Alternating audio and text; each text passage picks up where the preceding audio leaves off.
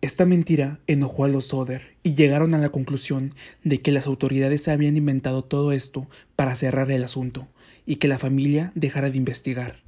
Pero ellos no se iban a dar por vencidos. Únete a nosotros. En cada esquina, en cada árbol. Asamblea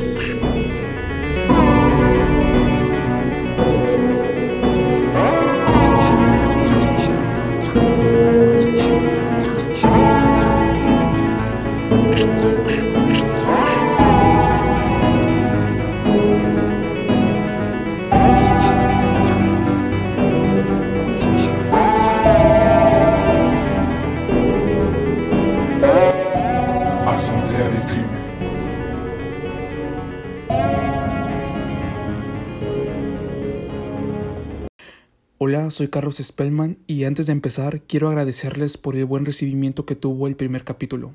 No me esperaba esa respuesta, así que muchas gracias. Y bueno, sin más, cierra las puertas y ponte cómodo, porque a continuación empieza el caso de la familia Soder.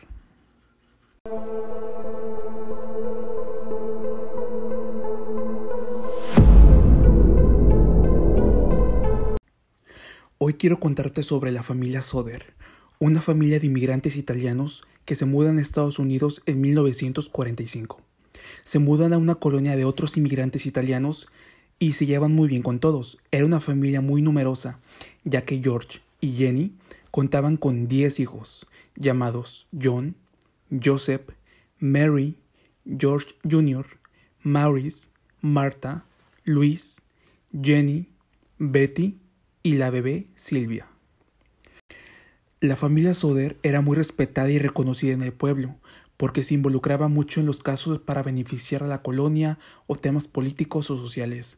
En esencia, le gustaba hacer un entorno mejor para que todos estuvieran felices, y eso hizo que la gente le agarrara mucho amor y respeto. Aún así, la gente siempre tenía la curiosidad de por qué se habían ido de Italia, ya que nunca contaban esa parte, y el por qué decidieron rehacer su vida en los Estados Unidos. Como les comentaba, adquirieron una casa muy grande, de dos pisos, con un jardín hermoso, ático y sótano incluido, y varias habitaciones, ya que eran muchos miembros de la familia. Literalmente tenían la vida perfecta. Todo marchaba bien hasta diciembre de 1945, en vísperas de Navidad. Ya que estamos en contexto, la familia Soder se encontraba durmiendo la Nochebuena de ese año. En la planta baja estaban los padres con Silvia, John, Jenny y George Jr., mientras que en la parte alta y en el ático se encontraban los otros cinco hijos, a excepción de Joseph, que por su edad se encontraba en su servicio militar. Se dice que aproximadamente a la una y media de la mañana, la mamá, Jenny, recibe una llamada telefónica, pero nadie contesta del otro lado del teléfono, ya que se quedaban en silencio, luego se reían y se escuchaban chasquidos de copas. Al final colgaban. Fue algo extraño, pero la madre decidió ignorarlo, ya que se trataba de Navidad y la gente normalmente se encontraba festejando y posiblemente se equivocaron de número. Así que regresó a la cama. De regreso, notó otra cosa extraña.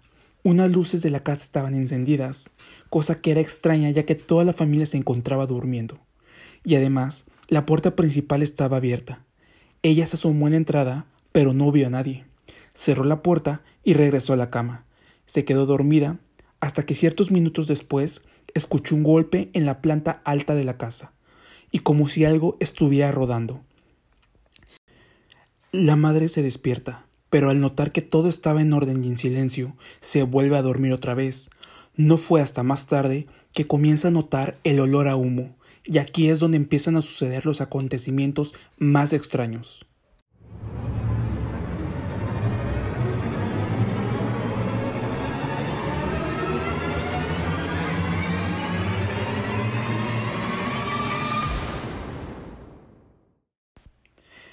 Rápidamente se levantan los padres y corren a la sala con los niños que se habían dormido en la parte de abajo de la casa. Al llegar, se dan cuenta que el incendio provenía de la oficina del padre. Ya se había extendido hasta la sala, el fuego había consumido gran parte de la escalera que daba al segundo piso. Intentaron llamar a los bomberos, pero la línea estaba muerta, así que corrieron para salirse de la casa. Afuera solo se encontraban los padres, los hijos Mary, John, George Jr. y la bebé Silvia. La esposa corre a la casa de los vecinos para pedir un teléfono y marcarle a los bomberos. En ese mismo momento, una persona iba pasando en su auto por la calle y al ver el incendio también trata de reportarlo, pero nadie contesta. Es Navidad y la operadora no se encontraba en el momento. George, descalzo, sube por las paredes de la casa, trata de romper una ventana, pero cae sin lograrlo y se lastima el brazo. Corre a la parte de atrás de la casa a buscar la escalera que siempre tienen guardada, pero por alguna razón la escalera no estaba por ningún sitio. Se acerca a un barril que tenía guardado y estaba lleno de agua, pero al tratar de moverlo se da cuenta que está totalmente congelado. Finalmente, corre a su camión para tratar de ponerlo cerca de la casa, trepar por el camión y llegar al ático, pero al tratar de encenderlo, el motor no funciona. Ya sin esperanzas, los Soder ven como su casa se consumía en llamas durante los próximos 45 minutos, con sus hijos ahí dentro. Los bomberos llegaron hasta la mañana siguiente, ya que era Navidad. Al terminar de revisar, el jefe de bomberos dice que no encontraron ni un solo hueso de los fallecidos y que posiblemente se habían calcinado con el fuego. De todas maneras, dejaron todo el terreno con cintas para seguir investigando posteriormente. Cuatro días después, George se cansa de la situación y le da un ataque de desesperación. Enciende una de las máquinas que habían dejado allí y comienza a cubrir la tierra de toda la zona, y construye un pequeño monumento hacia sus hijos. Los investigadores le comentan que el accidente se ocasionó a raíz de un mal cableado eléctrico y el fuego empezó desde la caja de fusibles.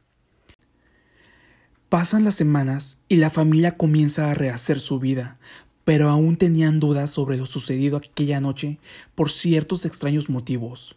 En primera, no tenía sentido que dijeran que fue una falla eléctrica, ya que mientras evacuaban durante el incendio las luces de la casa permanecían encendidas, junto con el árbol de Navidad, y al ser un cortocircuito, la casa debió estar completamente sin electricidad.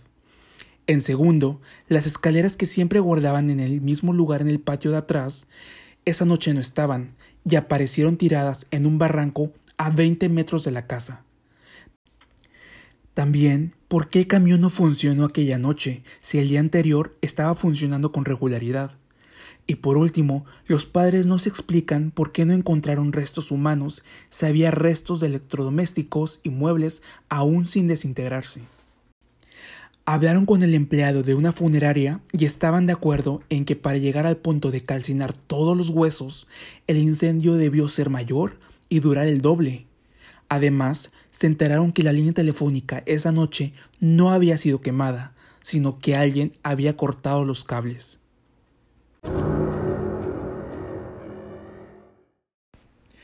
Pasa el tiempo y la madre se dedica a cuidar el jardín y el monumento que habían construido, decorándolo con flores.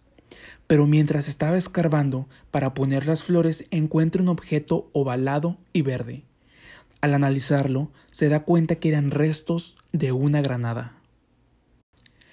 En ese momento, ella recuerda el golpe en el techo y que empezó a rodar aquella noche, y lo relaciona con la granada, que tal vez esa pudo ser la causa del incendio. El caso se vuelve aún más extraño cuando unos testigos dicen que la noche del incendio vieron a cinco niños subiendo a un carro con placas de Florida y otro comentó que vio a cinco niños en una cafetería desayunando con dos adultos. Esto hace que los padres comiencen a creer en la posibilidad de que sus hijos siguen con vida. Más tarde se enteran de que una persona que trabajaba en la policía comentó que vio pedazos de un corazón en la escena del crimen y que decidió ponerlo en una caja metálica y enterrarlo en otro lado. Al confrontarlo, esta persona los llevó a donde había enterrado la caja y al sacarlo analizaron el contenido. Se dieron cuenta de que no era un corazón, sino más bien pedazos de un hígado de res. Esta mentira enojó a los Soder y llegaron a la conclusión de que las autoridades habían inventado esto para ya cerrar el asunto y que la familia dejara de investigar.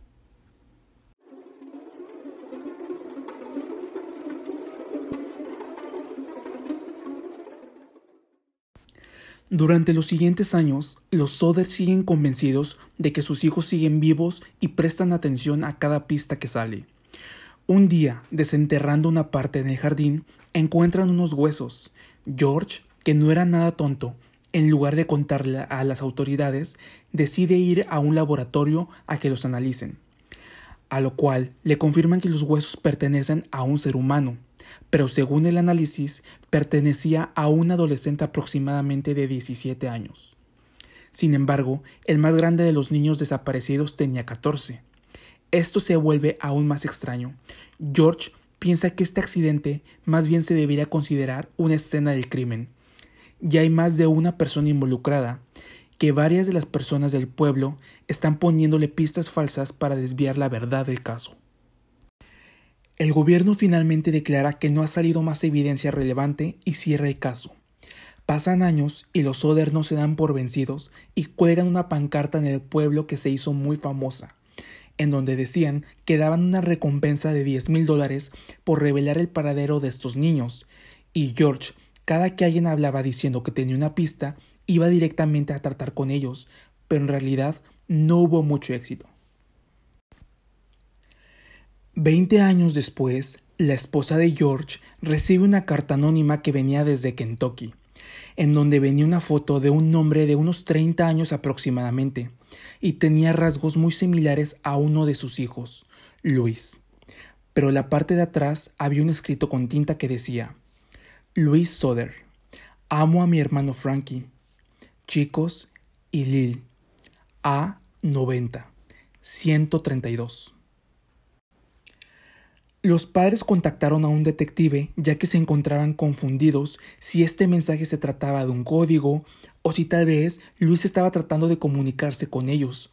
Pero desafortunadamente, una semana después, el detective desaparece sin dejar rastro, llevándose el dinero que le habían pagado los Oder.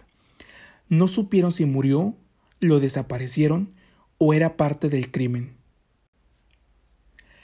George, por último, cuelga una pancarta con la foto que recibieron en la carta, con un mensaje donde decía que ya solo le interesaba tener paz. No importaba si sus hijos estaban vivos o muertos, o si nunca volvería a saber de ellos. Solo quería saber la verdad de lo que les pasó y descansar en paz antes de morir.